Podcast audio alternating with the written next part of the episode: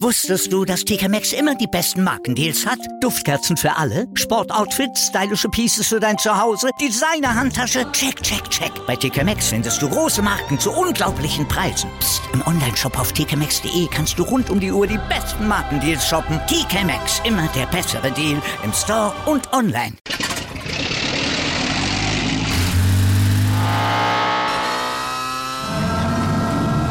Von 0 auf 100. Aral feiert 100 Jahre mit über 100.000 Gewinnen. Zum Beispiel ein Jahr frei tanken. Jetzt ein Dankeschön, rubbellos zu jedem Einkauf. Alle Infos auf aral.de.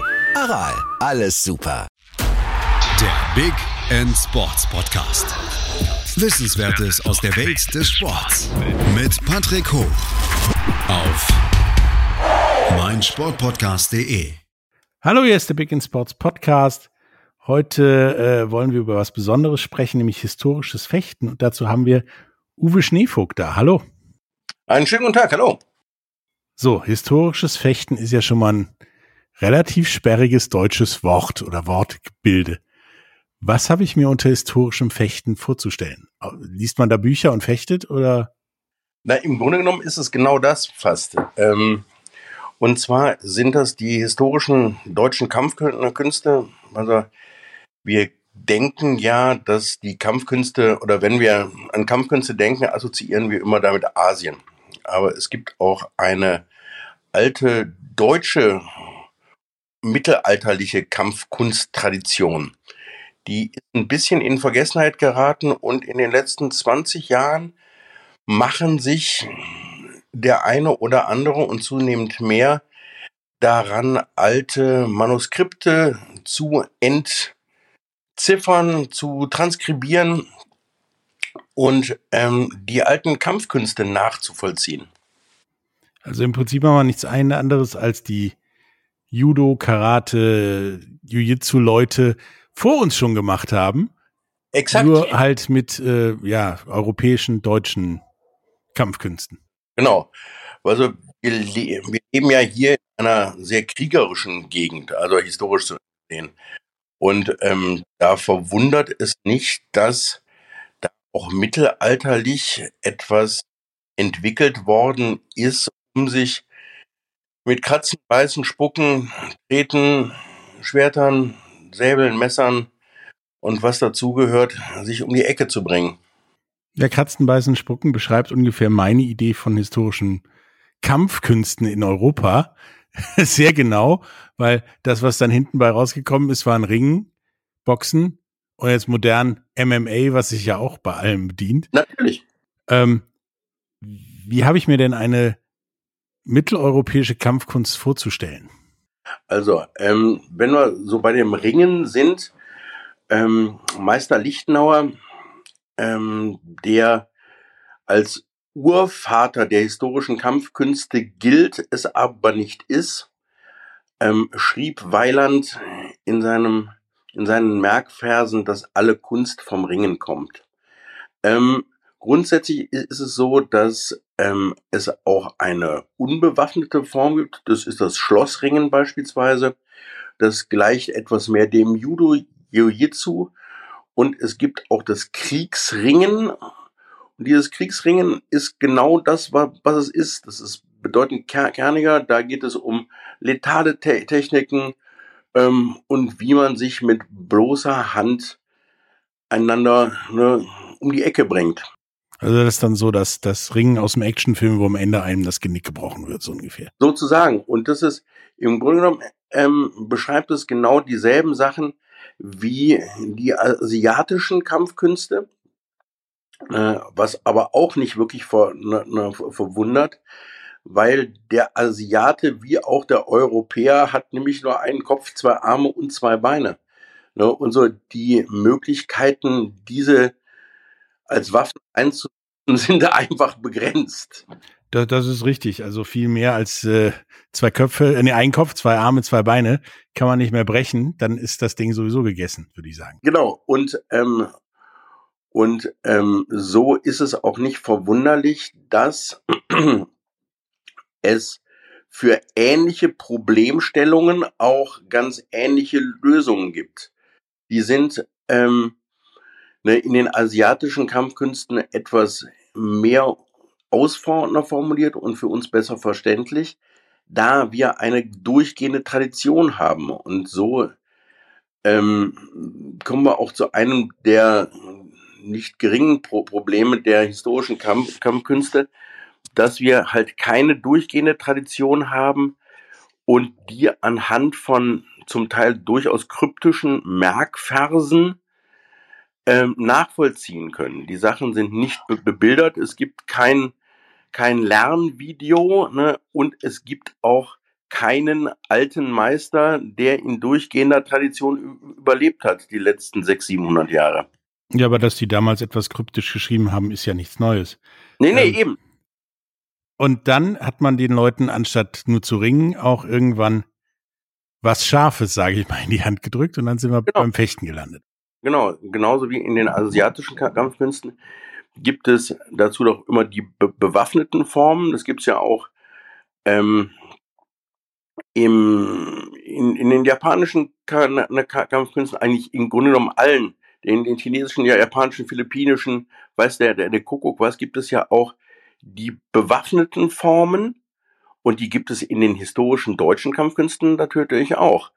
Und die sind hier da es mittelalterlich ist und hier die Waffenkunst sehr hoch geschrieben wurde, sind die mannigfaltig in sehr vielen Manuskripten ne, beschrieben und höchst spannend.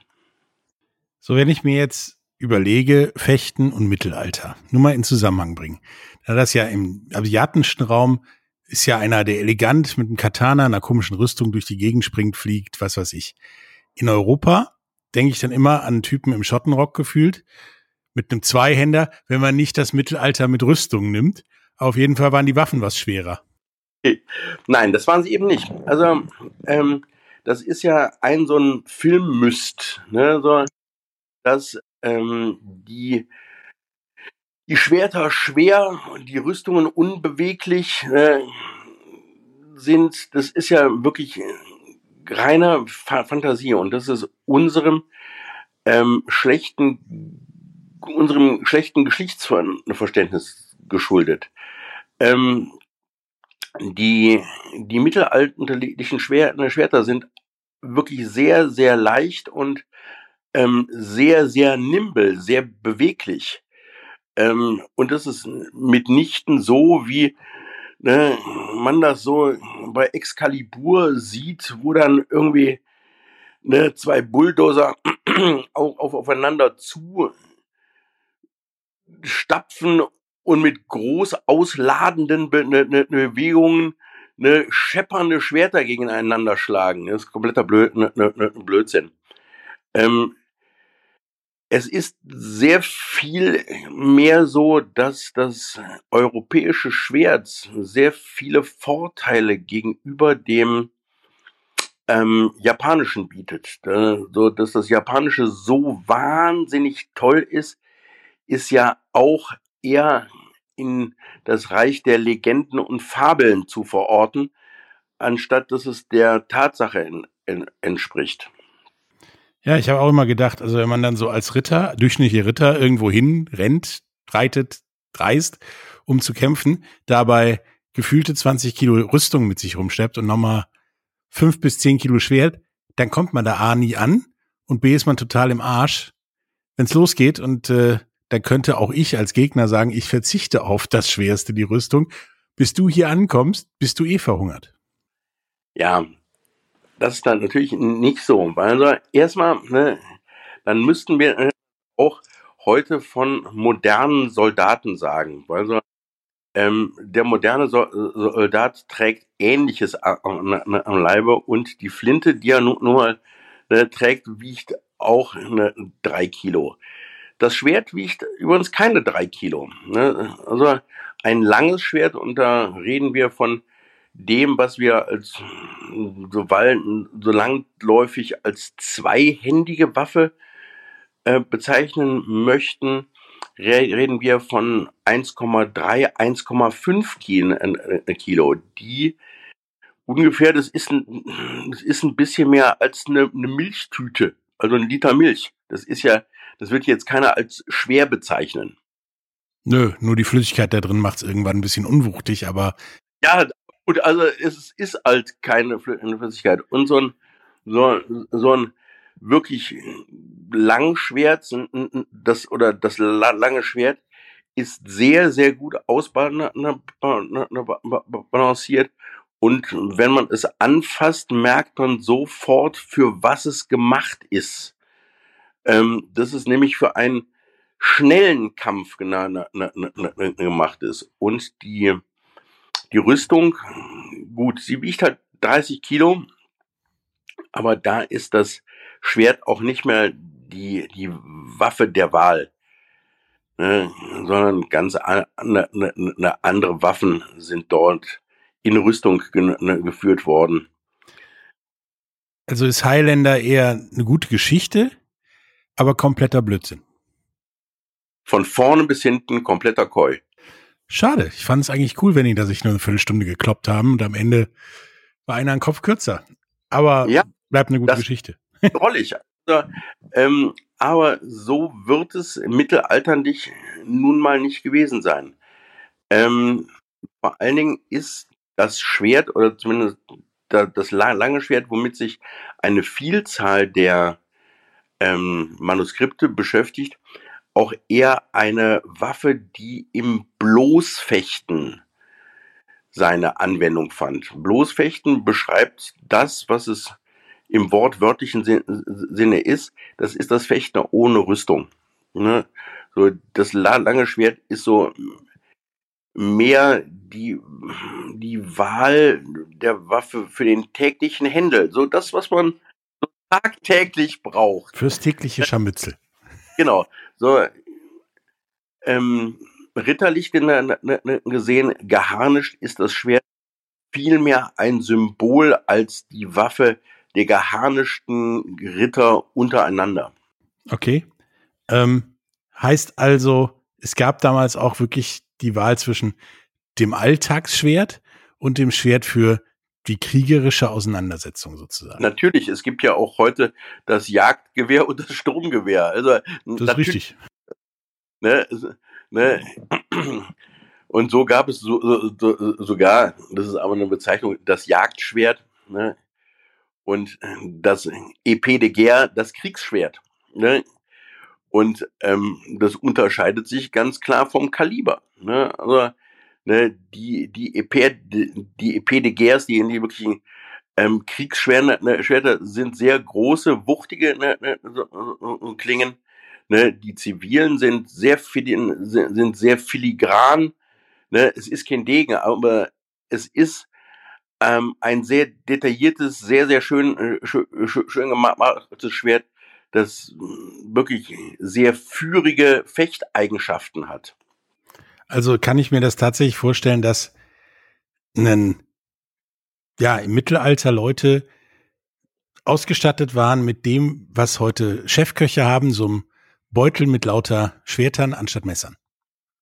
Ähm, ich denke, ich denke, man muss sich das ähnlich vorstellen, obwohl man, obwohl der Chefkoch na, natürlich auch nicht seinen Beutel mit, mit, mit Messern mit, mit, mit sich führt, aber ähm, wenn sie jetzt zum Beispiel adelsblütig waren, ne, also ein Ritter, sind sie ja nicht die ganze Zeit in ihrer Rüstung durch die Gegend gestapft, ne?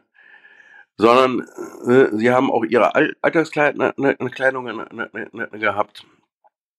Und Teil der Alltagskleidung ist natürlich auch die standesgemäße Bewaffnung. Ne, natürlich zu gegebenem Anlass. Also wenn sie ne, zum Essen unter Freunden gehen, dann natürlich nicht. Aber wenn sie zum Beispiel auch, auch ne, ne, wenn sie unterwegs sind von, von einer Stadt zu, zu, zu, zur nächsten, zu Handels ne, ne, und so weiter, dann sind sie natürlich bewaffnet ge ne, gewesen. Und das eher mit einem langen Schwert. Wenn sie auf einen Kriegszug gegangen sind, dann haben sie vielleicht andere Waffen ne, benutzt. Oder das lange Schwert, was sie sonst auch tragen, plus einem plus einer anderen Waffe, einer sogenannten Mordaxt oder einem Streithammer oder ähm, da sind die Waffen mannigfaltig. Also schon eine Waffe oder Waffen für alle Fälle. Ein kannst jeder gehörte ein Arsenal an Waffen. Genau. Genau, ne, ne, ne, genau. Und dementsprechend vielfältig sind auch die ähm, Manuskripte. Ne? Es gibt für so ziemlich jede Waffe und Waffengattung gibt es die entsprechende Anweisungsschrift. Ne? Und die gibt es oftmals in verschiedener Ausfertigung von verschiedenen Meistern, wie man ähnlich, kann man sich das vielleicht vorstellen, wie es Karatebücher und Kung-Fu-Bücher gibt. Der eine sieht es so, der andere sieht es anders. Hm, ja, macht, macht ziemlich Sinn. Ähm, wenn wir gleich weiterreden an einer kurzen Pause, ähm, beschäftigen wir uns mal den, mit den Unterschieden zum allgemeingültigen Fechten, sage ich mal, und was es für Wettkampfformen und ähnliches gibt. Bis gleich. Wusstest du, dass TK Maxx immer die besten Markendeals hat? Duftkerzen für alle, Sportoutfits, stylische Pieces für dein Zuhause, Designer-Handtasche, check, check, check. Bei TK Maxx findest du große Marken zu unglaublichen Preisen. Psst. im Onlineshop auf tkmaxx.de kannst du rund um die Uhr die besten Markendeals shoppen. TK Maxx, immer der bessere Deal im Store und online.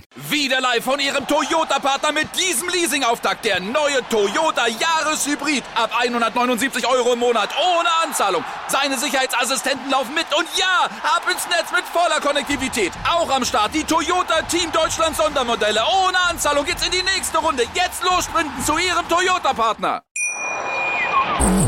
Hallo, da sind wir wieder ähm, mit Uwe Schneevogt und reden über historisches Fechten. Haben gerade darüber geredet, dass es kann nur einen geben, eine gute Story war, aber mit Fechten nicht wirklich was zu tun hat. Oder historischen Fechten was zu tun hat. Ähm, wie ist denn der Unterschied zwischen dem Fechten, dem historischen Fechten und dem Fechten, was wir so kennen von Olympischen Spielen und so? Gut, also grundsätzlich ist es halt so, dass ähm, das historische Fechten halt Kriegskunst ist. Also grundsätzlich sind die Techniken letal gemeint, also tödlich. Ähm, oder zumindest so gemeint, dass sie verletzen oder den Gegner kampfunfähig machen. In einer Wettkampfform, die es mittlerweile auch gibt, ne, ist es natürlich so, dass ähm, es schon deutlich versportlicht ist und da auch ähm, zumindest beim Sportgerät ne, auch Änderungen stattgefunden haben, was aber auch wiederum mittelalterlich ist. Also ähm, mitnichten hat man im Mittelalter geübt mit scharfem Schwert, weil das würde gar keinen Sinn machen, weil jeden Fehler macht man dann nur einmal. Das ist dann keine sechs Wochen Verletzung wegen Kreuzbandriss, das ist dein Kopf ab und vorbei. Ja, oder Arm ab oder Hand ab oder eine eine, eine kräftige Schnittverletzung Verletzung oder ein Stich in die Ein Eingeweide, die man weder heute und damals schon mal gar nicht haben möchte. Ähm, das ist dann nicht der, ne, so, so, sondern der Sinn der Sache. Ähm, und so hat man spätmittelalterlich eine sogenannte Fechtfeder ersonnen, ein Übungsschwert, das ähm, das, das in der Form schon einem Schwert ähnelt, aber nur ähnelt. Ne? Und ähm, das ermöglicht die Technik an sich, den Hieb, den Stich so auszuführen, wie er tödlich gemeint ist, aber kein, keine scharfe Schneiden hat, keine scharfen Schneiden hat und sich im Stich biegt. Also der Stich macht es dann immer noch deutlich unangenehm, aber ähm, ich kann an meinem Kontrahenten nicht hinten den Hut aufhängen. Okay, also ist dieses Schwert Nadel aus Game of Thrones im Prinzip tatsächlich ein Übungsschwert, wie man das da auch vorstellt, in Anführungsstriche. So, die Nadel ne, ähm, ist zum, zum Beispiel solche Schwerter hat es dann da, da, da, wirklich ne, ne, gegeben. Das ist zwar nicht mehr mittelalterlich, das nannte man dann im Barock Small, Small Sword, das ist halt mehr ein Stichdegen. Ne? Aber ähm, das Übungsschwert Schwert sieht schon aus, also vom, vom, vom Griff und der Parierstange, Gehilz und ne, ne, ein Kreuz ist schon wie ein Schwert, hat dann ähm, die Klingenbasis, ne, die direkt oberhalb des Pariers ist, verbreitert, ne, um zu verhindern, dass ähm, das gegnerische Schwert auf die Finger ne, rutscht. Dann verjüngt sich das, das Ganze dra dra dramatisch und wird zu einem zu einer ganz schmalen Klinge, eine Klinge, die aber stumpf ist, mit einer spatelförmigen Spitze, die nicht zum Stechen oder nicht zum Durchstechen geeignet ist. So oftmals, es gibt einige erhalten gebliebene Originale, ne, das vorne so verbreitert ist, von, ne, ne, verdickt hm, und damit können, kann ich zwar einen Stich setzen, mein Gegner merkt es auch und er kriegt auch unter Umständen einen, einen bösblauen Fleck davon, aber ne, es dringt halt nicht ein. Also der ist morgen dann auch noch dabei und kann den nächsten blauen Fleck abholen. Richtig. Ähm, wenn wir jetzt über Wettkämpfe sprechen, wie wir gerade ja schon mal erwähnt haben, wie sehen die denn heute aus? Also ich meine, heute wird keiner mehr mit einem schärferen Gegenstand aufeinander losgehen, sage ich mal. Na, jedenfalls niemand mit Verstand. Also auf jeden Fall, ähm, diese Wettkämpfe werden auch gefochten mit der Fechtfeder oder in manchen ähm, Wettkampfformen mit, mit einem ähm, Schwert, also das zu einem Übungsschwert, das aber in der Gestalt eher einem historischen Schwert gleicht, nur stumpf ist und wo die Spitze nicht so ausformuliert worden ist wie ähm, bei den historischen Originalen. Und wo auf der Spitze selber ein Gummibland, ne, eine Gummispitze befestigt worden ist, die dann auch das Durchstechen verhindert aber es bleibt halt ein Schwert und somit auch gefährlich. Aber meistens werden Fechtfedern benutzt. Ne? Es gibt entsprechende Schutzausrüstung. Also ähm, wir, wir tragen im Übungskampf, im Sparring, ne, tragen wir ähm, Fechtmasken, die analog zu den Fechtmasken aus dem Säbelfechten, aus dem olympischen Säbelfechten sind jedoch einen Hinterkopfschutz haben, weil, weil, weil unser, unser Gefecht ist halt nicht linear wie beim olympischen Fechten, sondern ne, kann durch den Raum, ne, Raum gehen und so sind Hinterkopftreffer schon durchaus möglich vor allen Dingen mit einhändig geführten Waffen. Ähm, man trägt eine Fechtjacke, ähnlich wie es auch die olympischen Fechter tun, nur mit einer stärkeren Polsterung und einer stärkeren Durchstichfestigkeit. Ähm, je nachdem, ne, auch eine Fechthose, die auch ähnlich ist wie die bei den olympischen Fechtern, die aber auch eine gewisse Polsterung auftreten, ein, ein Schienbeinschutz, wer, ne, so, so, so, wer mag, und manche Fechter noch zusätzliche Protektoren an Gelenken und so weiter, weil obwohl die Klinge der Fechtfeder ähm, stumpf ist, schlägt sie doch bei dem guten, gekonnten Fechter mit erheblicher Wucht ein.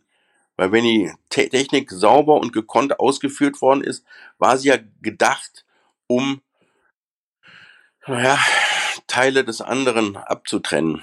Ne, also ja, dann tut das, glaube ich, auch mit, mit Schaumstoff vorne drauf ein bisschen weh. Genau, oder genau. Und ähm, ja, und diese, diese Protektoren ne, verhindern so schon Brüche etc. Ne, der Handschutz ist von ganz e-, elementarer Wichtigkeit, weil die Hände natürlich beim Fechten sehr disponiert sind. Ja klar, also das, das ist ja beim normalen Fechten auch so, dass an die Hand nichts drankommen kann, sozusagen.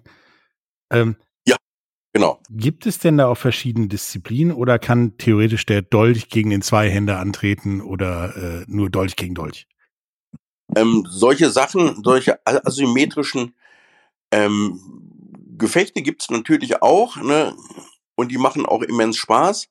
Aber normalerweise wettbewerbsmäßig ne, ne, werden da die Waffen entsprechend äh, symmetrisch gegeneinander gesetzt. Das, das, dass es Turniere gibt im, im langen Schwert, im, im langen Messer, im Dolchfeld, ne, ne, ne, ne, ne, ne Fechten, ähm, Einhandschwert und Faustschild. Ne? Da gibt's wirklich die verschiedensten ähm, Kategorien, die auch alle wettbewerbsmäßig gefochten werden, obwohl da die Turniere im langen Schwert schon sehr, sehr weit voran verbreitet sind.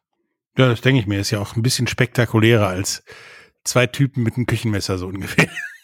Äh, ja, ja, jö, das will ich noch nicht mal sagen. Also, ähm, das kann ausgesprochen spannend sein, aber ähm, es geht da ja nicht um spektakulär, es geht ja nicht um wilde Stunts, um äh, wilde Pi ne, ne Pirouetten und Dinge, die zum Beispiel beim Witcher be beschrieben werden, ne, ne, ne, werden. Es geht, wenn man gute Fechter da da hat, ist es wie Schachspielen mit, so, so, so mit Klinge, einander auskontern, weil das, was immer das oberste Ziel eines guten Fechters sein muss, ist selber nicht getroffen zu werden.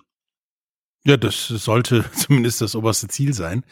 Genau, ne, es gibt ne, ne, natürlich die Kamikaze-Fechter, die gibt's, die gibt's auch, weil, weil wir, wir, so, wir fechten jetzt je nach Reglement ist das Kamikaze-Fechten auch gefördert worden. Deswegen bin, sehe ich das wettkampfmäßige Fechten auch sehr zwiespältig. Ähm, da ist es halt ne, ne, wirklich so, dass bei den Punktefechtern ne, das so ist, dass ähm, mancher Fechter glaubt, sein Heil darin finden zu, zu können, wie ein Verrückter auf seinen Gegner einzuwirken ohne sich selber zu schützen, in der Hoffnung, dass er der Letzte ist, der einen Treffer setzt und somit den Punkt macht. Das funktioniert ja in den meisten Mittelalterfilmen nicht. Insofern müssen wir die Taktik mal überlegen. Genau, aber, aber nur mal im wettbewerbsmäßigen Fechten war es halt so, dass es schon durchaus unter manchen Regularien eine durchaus gewinnbringende Strategie war was schwachsinnig ist und gegen den Geist des Ganzen. Wenn ich jetzt, nachdem wir hier darüber gesprochen haben, Bock darauf habe, mich mal mit historischem Fechten auseinanderzusetzen und das vielleicht auch zu machen, was muss ich tun, außer Mut haben? Also, ähm, im Moment können Sie so, so bei uns, es gibt mannigfaltige Vereine und Gruppen, die das anbieten. Und bei uns hier in, in Düsseldorf, wir bauen hier gerade eine Gruppe auf, ne, im Body Intense oder bei mir in Rheinberg und den Mix auch in, Xanten.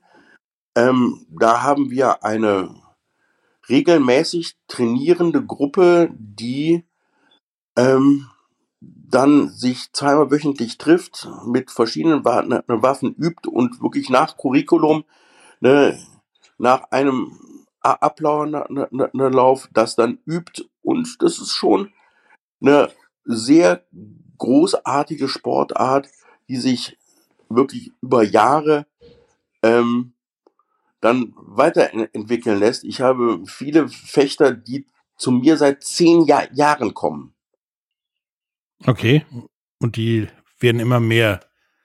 Ja, und, und, und so, ähm, das historische Fechten findet auch mehr und mehr zu, zu, Zulauf, weil es halt nicht mit blöden Gürtelprüfungen ist, mit ähm, weil ne, ne, weil sich auch da halt beim historischen Fechten zum Teil die Spreu von, vom Weizen trennt. Es gibt zwar immer die, die irgendwelche Schwertkampftechniken selber entwickeln wollen, ähnlich wie es das im Karate gab. Ich habe vor vielen Jahren, ich habe lange, lange Jahre Karate gemacht und wir haben auch die, die dann selber was entwickelt haben. Das war dann immer das Schulze-Do. Ne? Und die gibt's natürlich so, so, beim historischen Fechten auch, die das verquicken wollen, ne, ne, ne, ne, ne wollen mit irgendwelchen asiatischen Sachen oder nach dem ganz amerikanischen Prinzip, da, dass man so zwei, zwei Bücher gelesen und eins geschrieben hat. Ne? So, und ähm, und die ser ser seriösen, die seriösen Fechtschulen beziehen sich immer auf hm, Quellen und versuchen diese Quellen auch wirklich so detailgetreu nachzuvollziehen, wie es irgendwie möglich ist. Weil was soll ich denn heute besser machen können als derjenige, der damit sein Leben schützen wollte oder sein Geld verdient hat? weil Krieg war eine professionalisierte Sache. Das Fechten war eine professionalisierte Sa Sache von Leuten, die tagtäglich damit umgehen mussten. Also das kann ich doch heute als ne, Uwe Schneevogt, ähm, der einen normalen Job hat, ich nun mal nicht, aber du als normaler Mensch, das kann ich ja nicht besser machen.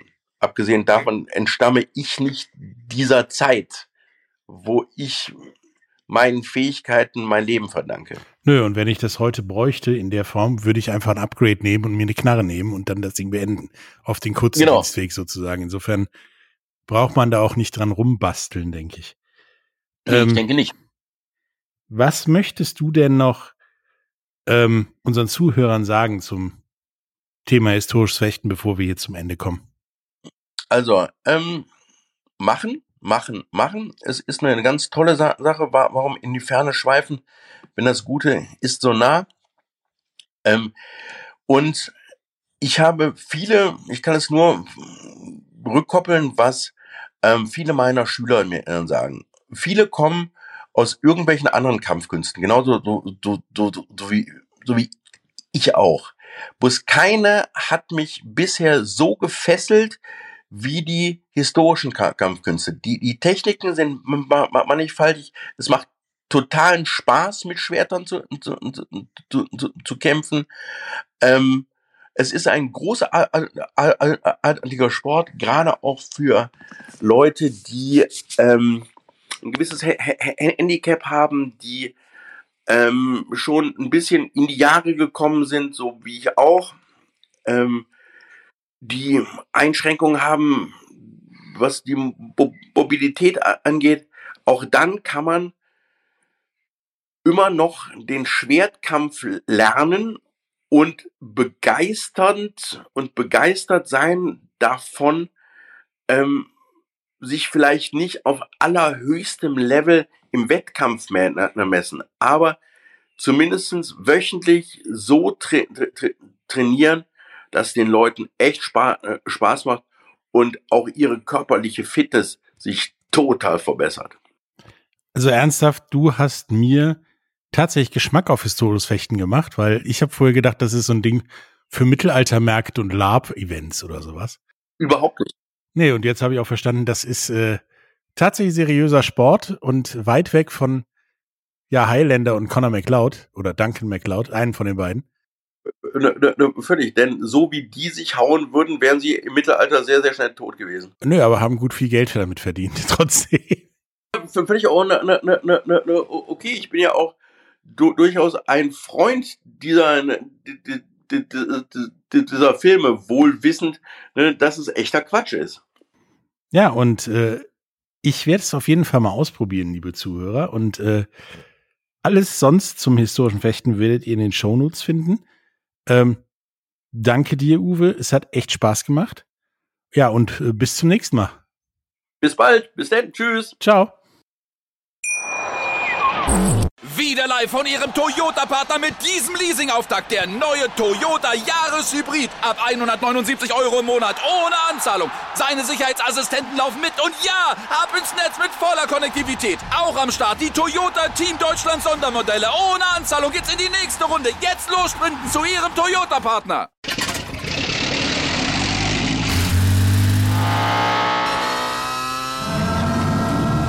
Von 0 auf 100.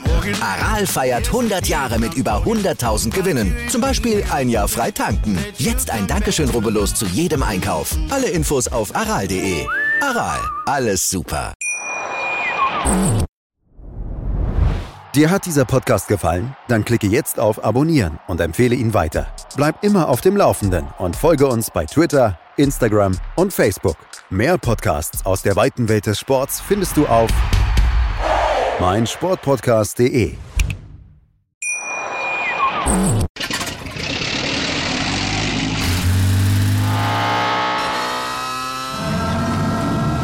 Von 0 auf 100. Aral feiert 100 Jahre mit über 100.000 Gewinnen. Zum Beispiel ein Jahr frei tanken. Jetzt ein Dankeschön, rubbellos zu jedem Einkauf. Alle Infos auf aral.de. Aral, alles super. Wie viele Kaffees waren es heute schon? Kaffee spielt im Leben vieler eine sehr große Rolle. Und das nicht nur zu Hause oder im Café, sondern auch am Arbeitsplatz. Dafür gibt es Lavazza Professional. Kaffee am Arbeitsplatz, der genauso lecker schmeckt wie in eurem Lieblingscafé. Die perfekte Kaffeelösung für jede Art von Unternehmen. Klein, mittel, groß. Ihr habt auf jeden Fall einen Kaffee, der schmeckt. Die richtige Motivation für eure Arbeitstage. Alle Infos zu Lavazza Professional findet ihr auf lavazza-pro.de mit allen Kaffeelösungen für euer Büro. Ich habe mich natürlich schockverliebt, weil die war wirklich ganz, ganz klein. So begann die Mensch-Hund-Beziehung zwischen Christina und Tierschutzhund Frieda. Und wie es danach, nach dem ersten Moment der Verliebtheit, so weiterging und welche Klippen es danach zu umschiffen galt, das hört ihr in der neuen Ausgabe von Iswas Dog, dem Podcast für harmonische Mensch-Hund-Beziehungen. Ist was, Dog? Mit Malte Asmus. Überall, wo es Podcasts gibt.